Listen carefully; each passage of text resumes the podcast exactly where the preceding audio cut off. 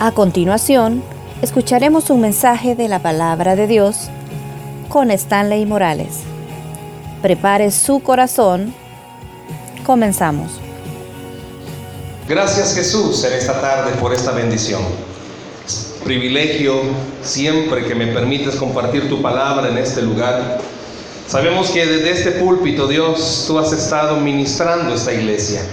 Yo te pido que esta tarde no sea la excepción. Que no haya nada que estorbe, Dios, que tus hijos escuchen tu palabra, pero que la escuchen con el corazón. Hay algo que tienes preparado para todos. Yo te pido que en esta hora, Espíritu Santo, todos, todos, con nuestro corazón atento, podamos escuchar tu consejo. En el nombre de Jesús. Amén y amén. Quizás voy a hacer algún tipo de preguntas que las respuestas son más que obvias, pero que muchas veces nosotros las olvidamos. Dijo el apóstol Pedro en una de sus cartas, yo sé que estas cosas ya las saben, pero se las quiero recordar. Usted y yo somos olvidadizos con las cosas buenas, pero somos buenos recordando las cosas malas. Si no, pregúntele a la esposa, se acuerda de todo lo malo que el hombre ha hecho. Y una cosita buena, nunca las, nunca hay elogios. No, pues eso te toca. ¿Qué quieres que te aplauda? Estaba un maestro y estaba con un adolescente, ¿verdad? La mayoría de ustedes veo su rostro son adolescentes. Adolecen algo. Eh, y de repente el maestro en la pizarra oh, comienza a escribir la tabla del 9. A esa altura de vida escolar, la tabla del 9 ya no, ya no se mira, se miran cosas de integrales, de derivadas, trigonométricas, cosas así. Que si me pregunta qué es, no sé, pero son palabras bonitas, ¿verdad? Decirlas. A esta altura se ven esas cosas. Pero de repente el maestro comienza a escribir la tabla del 9. Y bien galán, ¿verdad? 9 por 1.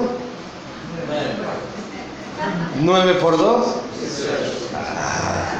Y siguió, ¿verdad? 9 por 5. Y siguió 9 por 8. Y 9 por 9. Y escribió 9 por 10, 91.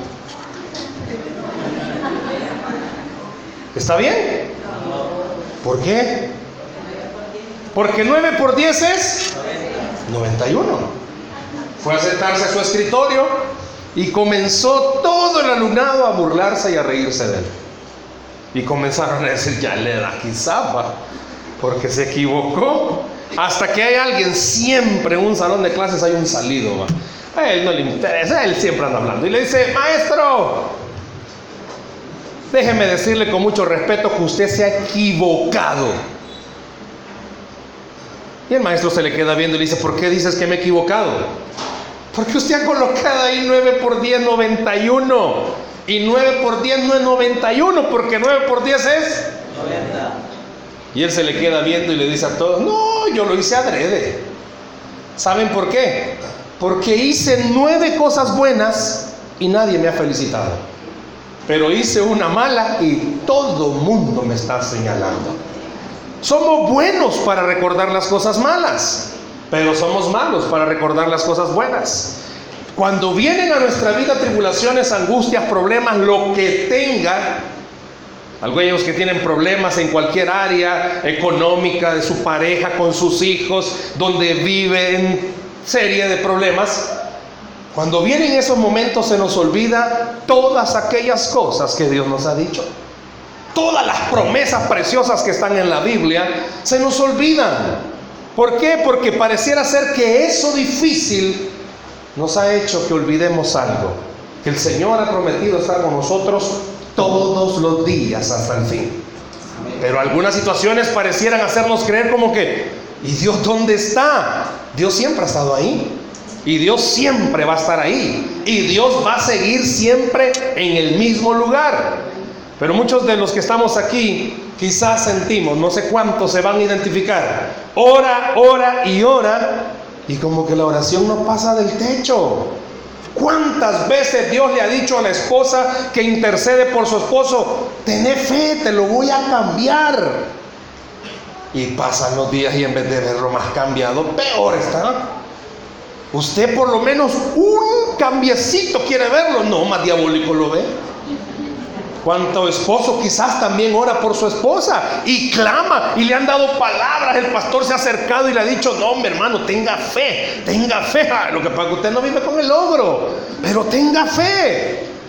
Y en vez de volver un cambio, más amargada la mira. Y usted dice, bueno, y mi esposa que quizás jugo de limón toma todo el día.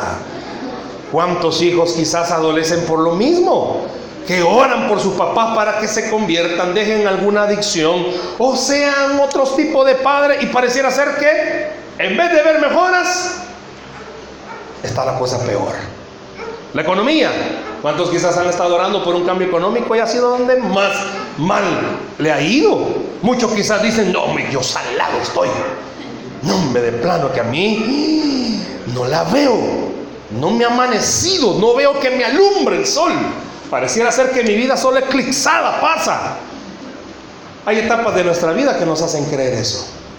Pero el Señor, y vamos a verlo a través de la palabra, Él desea que usted y yo vivamos con cielos abiertos. ¿Escuchó?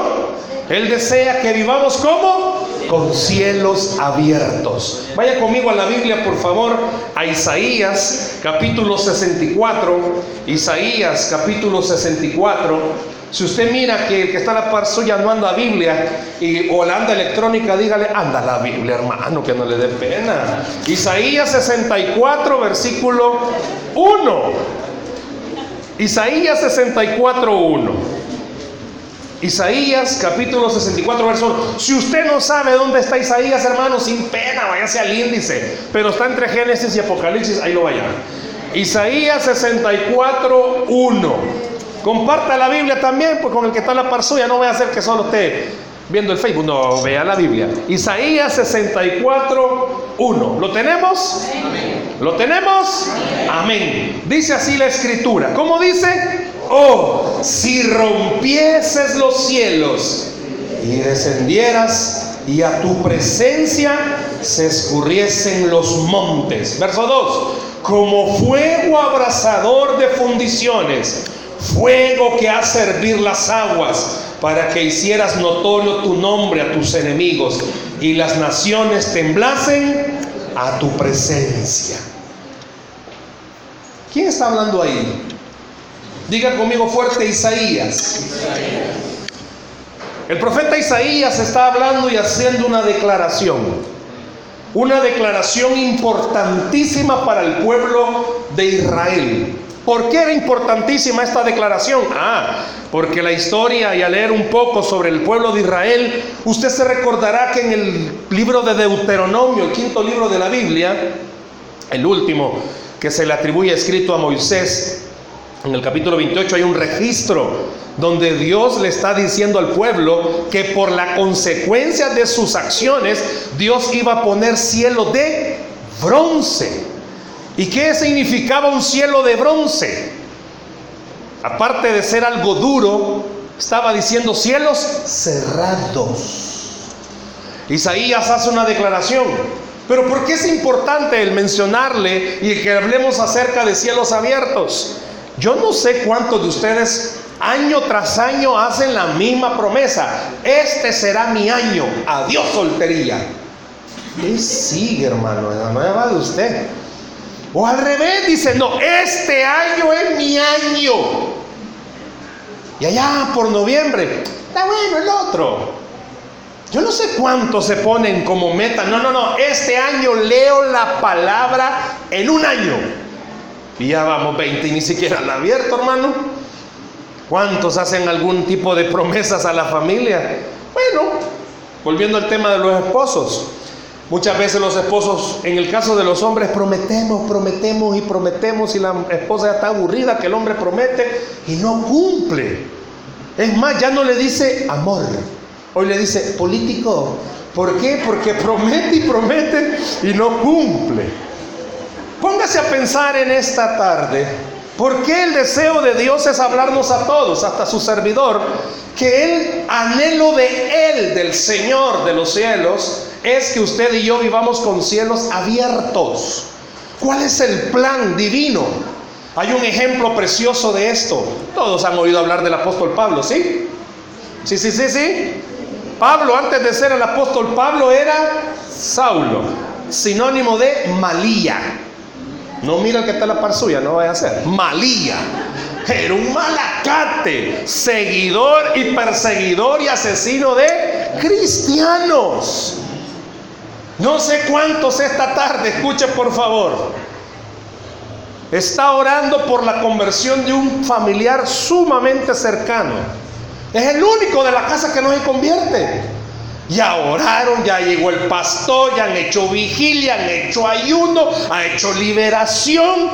Si es el esposo en la madrugada, la esposa se levanta temprano y pasa una hora. Él bien y ella orando, Señor, libéralo. Si tiene algún demonio, sácaselo. Y nada, no se convierte. Hay campañas evangelísticas. Eh, bueno, Él ha ido con usted a todo lado. Y pareciera ser que este es duro este no se convierte, este no cambia. La historia del pueblo judío hace referencia a Saulo, que luego se convierte al cristianismo.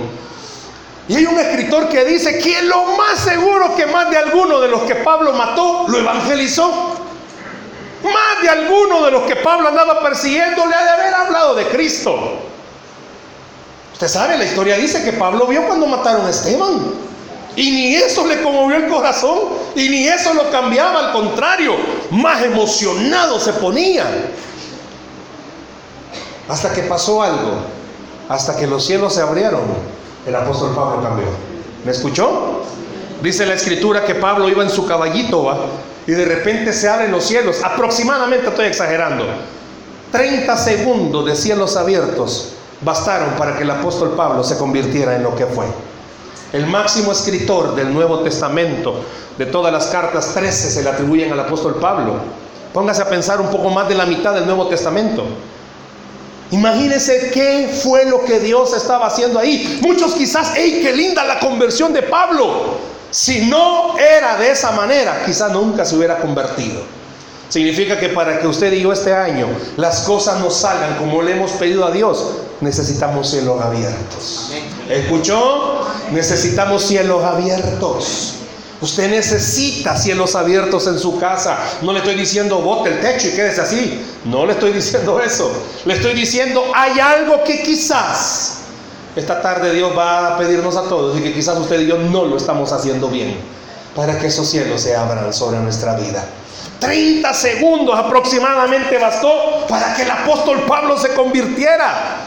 En el término humano, cuando alguien habla de un cielo abierto y usted se va a San Google y busca ahí en San Google, oh, revélame qué cielo abierto, hay una terminología que dice que es que las naciones se ponen de acuerdo para que en ciertas eh, alturas haya una unión, un acuerdo bilateral o multilateral para que no exista ningún obstáculo para que aviones comerciales, esto y lo demás se metan a espacios aéreos de ciertas naciones. ¿Qué me dijo, hermano? Todo. Mira, cuando yo lo leí dije, ¿qué quería decir eso? Cielos abiertos, hablándole en un aspecto de naciones, es tienes entrada libre. No hay ningún problema. Y cuando hablamos espiritualmente acerca de cielos abiertos, usted y yo vemos en la escritura algo. Dice el libro de los Hechos, si gusta, no lo busque, solo escúchelo, pero sería bueno que lo anotara. Dice el libro de los Hechos, capítulo 7, verso 56. Y dijo, he aquí, veo los cielos abiertos y al Hijo del Hombre que está a la diestra de Dios. Ezequiel también en el capítulo 1, verso 1 dice, aconteció en el año 30, en el mes cuarto, a los cinco días del mes, que estando yo en medio de los cautivos, junto al río Quebar, los cielos se abrieron y vi visiones de Dios. ¿Qué quiere decir un cielo abierto?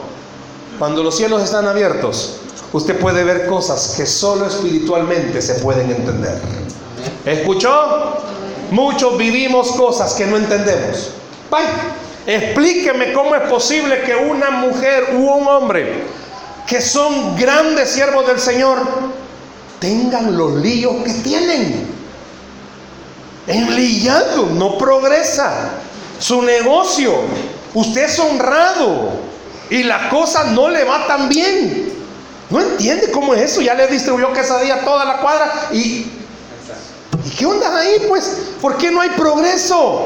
O usted tiene su trabajo, lo hace en una forma honrada y tiene un compañero de trabajo que le cerrucha el piso e inconverso. Y el jefe solo se ve en el trabajo de ese inconverso y en el suyo no. ¿Cómo es eso? ¿Cómo es eso que en el colegio a sus hijos son bien portados? A cada rato lo mandan a llamar a usted porque unos grandes malillas. ¿Cómo es posible que usted viene a la iglesia? Escuche, viene a todos los servicios, ora, lee la palabra, busca del Señor y no le alumbra el sol todavía. Y tiene vecinos que ni buscan del Señor. Y ¿cómo le va? Mucho mejor que usted. Y comienza nuestro corazón a decir, ¿qué pasa aquí? No encuentro la lógica. Cuando usted tiene cielos abiertos puede entender cosas espirituales que están atravesando. Dígame qué cosa espiritual puedo estar atravesando, que usted y yo debemos de entender algo. La Biblia dice que usted y yo estamos en las manos del Señor y que a pesar de que en este mundo hayan injusticias para usted y para mí, debemos de esperar confiadamente, porque el que pelea por nosotros vencerá por nosotros. Va a llegar el momento en el que todo aquel que ha llorado esperando una respuesta y tiene cielos abiertos va a entender una verdad espiritual. Hoy es su momento de lloro, pero dice la escritura que viene su momento de gozo si espera confiadamente en el Señor. Esposas, si usted está esperando en el Señor, siga esperando. Va a llegar el momento en el que cruce ese río y llegue a su tierra prometida. Y va a entender por qué hoy fue lloro, pero mañana en el Señor será gozo. Dice la Biblia que los que sembraron con lágrimas, con regocijo segarán. Por eso necesita cielos abiertos este año, para comprender algo. Usted que está atravesando situaciones difíciles que no entiende, pídale a Dios que le abra los cielos y va a entender algo. Él sigue en el trono. ¿Qué significa? Sigue en control de todas las cosas. ¿Usted cree que hay... No, mi vida es un caos. Yo no voy a salir de esto. Al contrario de respuestas, veo más complicaciones. Deje de ver con sus ojos el cielo y pídale a Dios que le abra los cielos espirituales. Y usted va a entender algo. Usted mira caos. Pero ¿sabe qué mira el Señor? Una oportunidad para glorificarse en su vida, una oportunidad para glorificarse en su familia. Hoy hay lloro quizás, pero Dios le está diciendo, pídeme que te abra los cielos y vas a ver algo tengo en control todas las cosas. Tengo en control todas las cosas. En vez de ver el caos, en vez de ver la persona que no cambia, en vez de ver su situación que no mejora, en vez de ver que su futuro, en vez de verlo tan prometedor, lo ve complicado, comience a ver un cielo abierto donde va a entender algo. Hasta eso malo están los planes del Señor y es de bendición para su vida. ¿Escuchó? Hasta eso malo está en los planes del Señor y es de bendición para su vida. Donde usted ve escasez, ¿sabe qué mira el Señor? Una oportunidad para mostrarle a usted que Él es el Señor que provee. Cuando hay enfermedad, usted mira enfermedad, mira que la cosa no mejora, es una oportunidad para que compruebe, Él es todopoderoso, Él es sanador, Él es restaurador, Él le da vida a lo que ya está muerto. Muchos necesitamos cielos abiertos. Hermanos, no es lo mismo venir a la iglesia y tener una vida donde todo está bien. ¿Se imagina que usted toda su vida la tuviera bien? Sus hijos, mm, apóstoles son ya. Su pareja, profeta, se ha vuelto. Ustedes son ministros, toda la casa es una, una casa de que le sirve al Señor. ¿Sabe que si eso pasara, usted ya no estuviera en la tierra, hermanos? Ya no, usted ya, usted ya está reflejando la presencia y la gloria de Dios del cielo. Cuando no tenga problemas, escuche, aflíjase. ¿Me escuchó? Si usted cree que su vida no tiene problema, aflíjase. Tampoco le estoy diciendo que ore, mándame problema, mándame problema. No, ¿por qué le digo que se aflija? Porque los problemas son los que nos mantienen cerquita del Señor. Si usted no tuviera problemas, no orara. Si es que oraba. Si usted no tuviera problemas, no viniera a la iglesia. Si es que viene. Si usted no tuviera problemas, no entendiera algo. Su vida, su necesidad, su problema, solo tiene una solución. Y se llama Cristo Jesús. Todo lo que usted atraviesa solo tiene una solución que se llama Cristo Jesús. Pero también hay algo. Cuando leemos en la Biblia, ¿por qué Dios desea que tengamos o que vivamos con cielos abiertos? Vea este pasaje. Te repito, si gusta no lo busque, pero tome nota.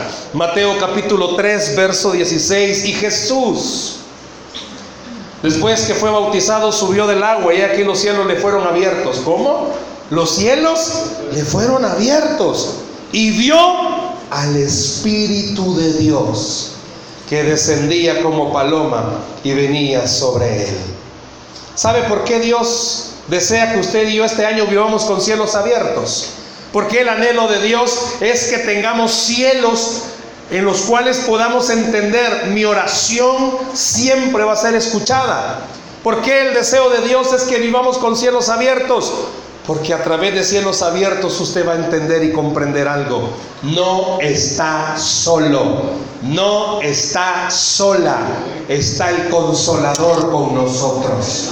No estamos solos, hay alguien que pelea por nosotros, hay alguien que nos sostiene, hay alguien que nos fortalece, hay alguien que abre puertas, hay alguien que llama las cosas que no son como si fuera y es el Espíritu de Dios. Usted no está solo, no está sola. ¿Cuántos pueden dar un aplauso al Señor esta tarde?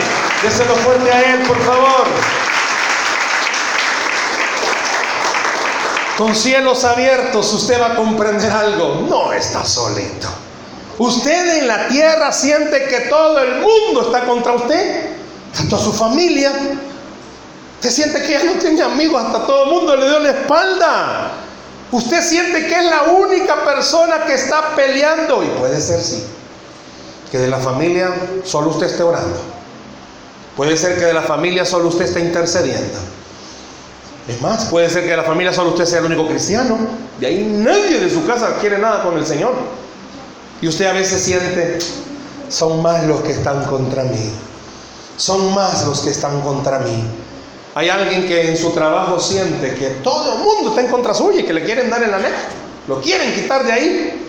Y se siente sola. Esta tarde Dios le está diciendo, pídeme que te abra los cielos y vas a ver que hay un ejército contigo.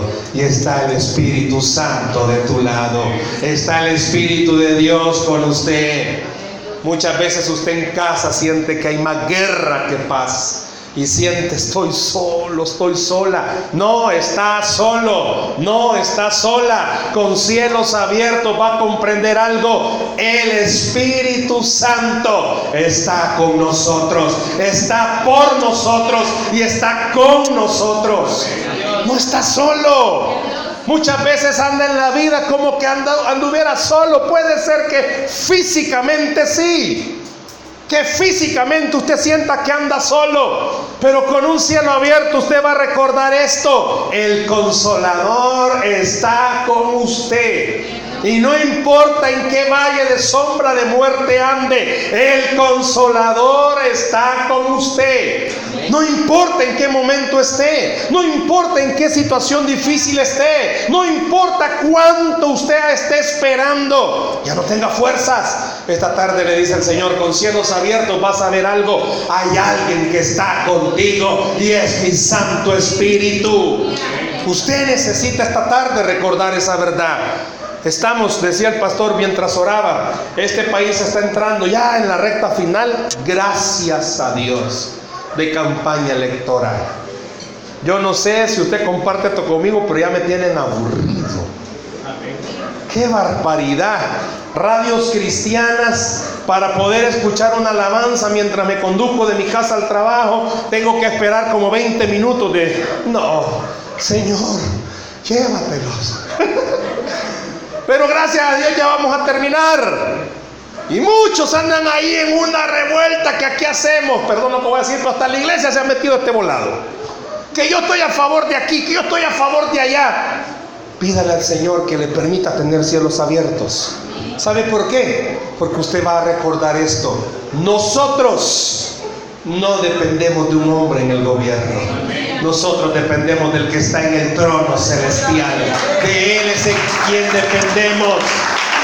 ¿Está bien? Vaya usted con quien quiera, pero le digo algo. Usted y yo tenemos a alguien que es el que gobierna. Y ese se llama Cristo Jesús.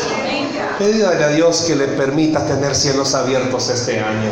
¿Para qué? Primero para que entienda lo que usted está pasando humanamente, no lo comprende. Necesita verlo espiritualmente. Pero también necesita recordar que el Espíritu Santo está con usted, ayudándole y fortaleciéndole. Pero también el, el tener cielos abiertos a usted y yo nos permite ver lo siguiente. Vean, Génesis capítulo 7, verso 11. El año 600 de la vida de Noé, en el mes segundo, a los 17 días del mes, aquel día fueron rotas todas las fuentes del gran abismo y las cataratas de los cielos fueron abiertas. ¿Qué quiere decirme con esto, hermano? Sabe bien la historia. En el tiempo de Noé nunca había llovido, hermanos. ¿O sí? ¿Cómo regaban? Si ya leyó la Biblia, sabe cómo regaban. Dice que un rocío, ¿de dónde salía? Subía de la tierrilla, imagínese, solo Dios puede hacer eso. Y en aquel entonces Noé, sus hijos, las mujeres de sus hijos y la esposa de Noé y toda la gente pudo ver algo que nunca había pasado. ¿Por qué necesito cielos abiertos este 2019? Porque usted va a ver, si le cree al Señor, cosas que usted nunca ha visto en su vida. ¿Oyó? Cosas que nunca ha visto en su vida. Y no le estoy diciendo algo que no esté en la escritura. La Biblia dice que al que cree todo le es posible. Pero ¿a qué, me ¿a qué se refiere, hermano? Que este año, si usted le cree al Señor, usted va a comenzar a ver esto precioso que está en la Biblia. Puede ser que este año económicamente usted esté difícil. Hay un pasaje de la escritura en Crónicas, específicamente segundo de Crónicas, capítulo 31, verso 10, dice, y el sumo sacerdote Asadoc dice que desde que comenzaron a traer las ofrendas a la casa del Señor, todos son tentados y batallamos con esto de las finanzas, porque vemos y hacemos nuestros números y usted lo ha escuchado muchas veces, no, mi hermano, créale al Señor. Este versículo habla de cielos abiertos. ¿Sabe por qué? Porque dice que desde que, desde que trajeron las ofrendas hemos comido, nos hemos saciado y ha sobrado. Hay una palabra salvadoreña para saciarse. ¿Cuál es? Hoy no he comido, dice. Hoy me he hasta en la Biblia está, hermano, dígalo, no es mala palabra. Hoy no he comido, me he hartado. Yo no sé cuánto quieren este año, hermanos.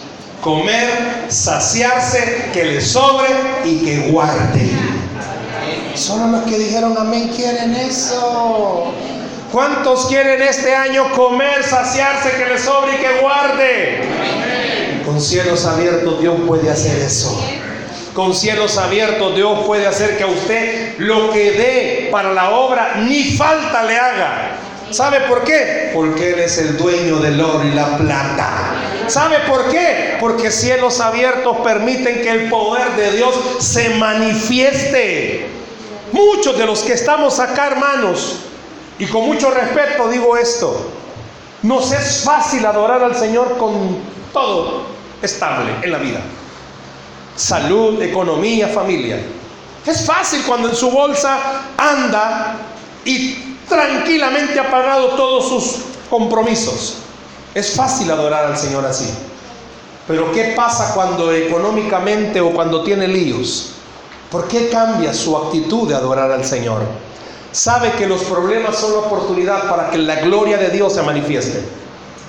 Los problemas son la oportunidad para que usted compruebe algo. Mi Dios es real y hace milagros y hace milagros. Muchos de los que están acá, Dios este año quiere que tenga cielos abiertos para que usted compruebe algo. ¿Por qué la Biblia dice comprarán sin dinero? Este año con cielos abiertos, permita que el poder de Dios se muestre en su casa. Usted que siente que su, casa es un campo de batalla, pídale a Dios cielos abiertos y va a ver cómo el poder sobrenatural del Señor se manifiesta en su casa. Padres que tienen lío con sus hijos porque no quieren ni para uno ni para otro lado. Pídale a Dios cielos abiertos. Y usted se va a dar cuenta de algo, no es el hombre el que sujeta al hombre, es el Señor el que lo hace. Aquellos que tienen lío grandes en cualquier área, este es un buen año. Pídale cielos abiertos al Señor. Tiene sueños, pero mira su economía, ¿de dónde? Si no hay tela, dijo la araña. Pero usted debe de recordar algo. Es que yo no dependo de lo que mis ojos ven, yo dependo de lo que mi Señor ha dicho en su palabra. Si usted cree, si usted cree que necesita cielos abiertos, yo voy a invitarle al terminar este mensaje que clamemos por cielos abiertos. Si usted siente, ¿y qué pasa? Porque siento que mi vida no progresa? ¿Qué estaré haciendo mal? Y vamos más adelante a ver algo importante que muchas veces en honestidad necesitamos reconocer que no estamos haciendo. Pero también tener cielos abiertos permite que usted tenga un contacto directo con el Señor. Se recuerda aquel pasaje en Génesis donde dice Jacob, y soñó y aquí que una escalera estaba apoyada en tierra y su extremo tocaba en el cielo y aquí ángeles de Dios que subían y descendían por ella. ¿Cuántos de ustedes quisieran tener un contacto directo con Dios este año? Pocos. ¿Cuántos quisieran tener un contacto directo con Dios? Hoy las redes sociales le permiten a usted estar comunicado tremendamente. Hoy ya no era como antes. Hoy manda un mensaje de WhatsApp y si no se lo contestan, ahí vienen las pescosadas. Pero hoy, rápido, el esposo quiere hablar con la esposa, mensajito. Rápido. O la esposa, ¿dónde estás? Ese donde está significa te espero de hace dos horas. Esos mensajitos, bueno, algunos tienen por mal hábito dejar en visto a la gente, pero eso no vienen a esta iglesia. Pero imagínese tener un año en contacto directo con Dios. Traduzca, mi hermano, qué significa tener un contacto directo con Dios. El que usted esté más que seguro que todas sus oraciones siempre son escuchadas en el trono de la gracia. Muchos de nosotros vivimos en este mundo difícil por inseguridad. Vivimos este país cada día está entrando en una inseguridad. Esa inseguridad a la iglesia debería de llamarnos la atención de clamar por cielos abiertos. ¿Sabe por qué? Porque esa inseguridad solo el Dios de los cielos puede quitarla. Usted puede andar por donde quiera, hermano, donde sea, y tener la confianza de algo. Dios va con usted. Y si algo malo le pasa, es porque Dios lo ha permitido. Usted y yo debemos de recordar la soberanía del Señor. Si en esta tarde usted piensa y hace una pausa y se pregunta, ¿cómo estarán mis cielos? ¿Abiertos o cerrados? Hice un énfasis al principio. Isaías estaba levantando un clamor. Y el clamor era, Señor, abre los cielos. Porque el pueblo de Israel ya sabía lo que significaba tener cielos cerrados, cielos de bronce. Si tiene tiempo en su casa, repase ese pasaje de Deuteronomio. Y la idea era que no iba a llover sobre ese lugar. ¿Se imagina? Israel estaba esclavo y lo había sacado Moisés. Y por la forma de comportarse del pueblo, Dios les había dicho, miren, ¿saben qué? Les voy a cerrar el cielo. Por eso Isaías estaba clamando y pide que se abran cielos. No sé a quiénes se les viene a la mente un ejemplo también de la Biblia, que no llovía ¿Se recuerda con Elías? ¿Sí? ¿Se recuerda con Elías? Vino Dios y le dijo a, Elías que clamara para que hubiese lluvia. ¿Sí se recuerda? Está en Reyes esa historia. ¿Cómo se llamaba el criado de Elías? Jesse. Esa historia cuenta algo interesante. Y aquí viene la parte que yo quiero que en esta tarde usted y yo comprendamos a través de la escritura. Isaías estaba haciendo un clamor. ¿Y qué es un clamor, hermanos? Ustedes no convocan a clamor, ¿cómo no? Y el clamor es oración. Y sabe que usted y yo muchas veces hemos dejado de orar como tendríamos que hacerlo. Como iglesia muchas veces hemos dejado de buscar el rostro de Dios como tendríamos que hacerlo. Nuestros celulares absorben nuestro tiempo más que la presencia de Dios. Tenemos más tiempo para ver las redes sociales. Queremos ver, y hoy hasta la red social que usted menos imagina. Muchos tenemos Facebook, Instagram, Snapchat, WhatsApp, aquí y allá, y en ninguno contesta, pero tiene todas. Y tiene tiempo para eso. Póngase a pensar todos aquellos enlillados que estamos aquí esta tarde si el 10% del tiempo que dedicamos a las redes sociales lo dedicáramos a buscar el rostro de Dios, tuviéramos cielos abiertos. Muchos de los que estamos acá no nos dormimos sin ver lo que el teléfono dice. ¿Por qué no se duerme antes? Mejor dicho, antes de dormirse, ¿por qué no mira lo que Dios tiene que decirle? Clama a mí y yo te responderé y te enseñaré cosas grandes y ocultas que tú no conoces. Muchos de los que estamos acá queremos que este año nos vaya muy bien. ¿Cuántos quieren que nos vaya muy bien? Pero quizás no queremos orar lo suficiente. No, mi hermano, usted no sabe. Yo he orado, pero las cosas no quieren cambiar. Vino Dios y le dijo a Elías, ora, clama, pide que haya lluvia. Y le dijo a su, a su sirviente, a su siervo Jesse, después de haber clamado, anda, ve y regresó. ¿Y cuál fue la respuesta de él? No hay nada. ¿Cuántos esta tarde pueden decirse a sí mismos, he orado muchas veces y no hay nada? No hay nada. Vino Elías y le dijo a Jesse, ve otra vez. ¿Y cuántas veces le dijo que fuera? Siete. No le estoy diciendo que usted lo haga también, siete veces. Lo que le estoy diciendo es, no deje de orar hasta que algo suceda. Pero entienda esto, entre más ore, más estarán los cielos abiertos sobre su vida.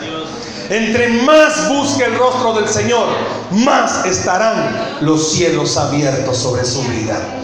¿Cuántos esta tarde necesitan pedirle al Señor, abre los cielos sobre mi vida?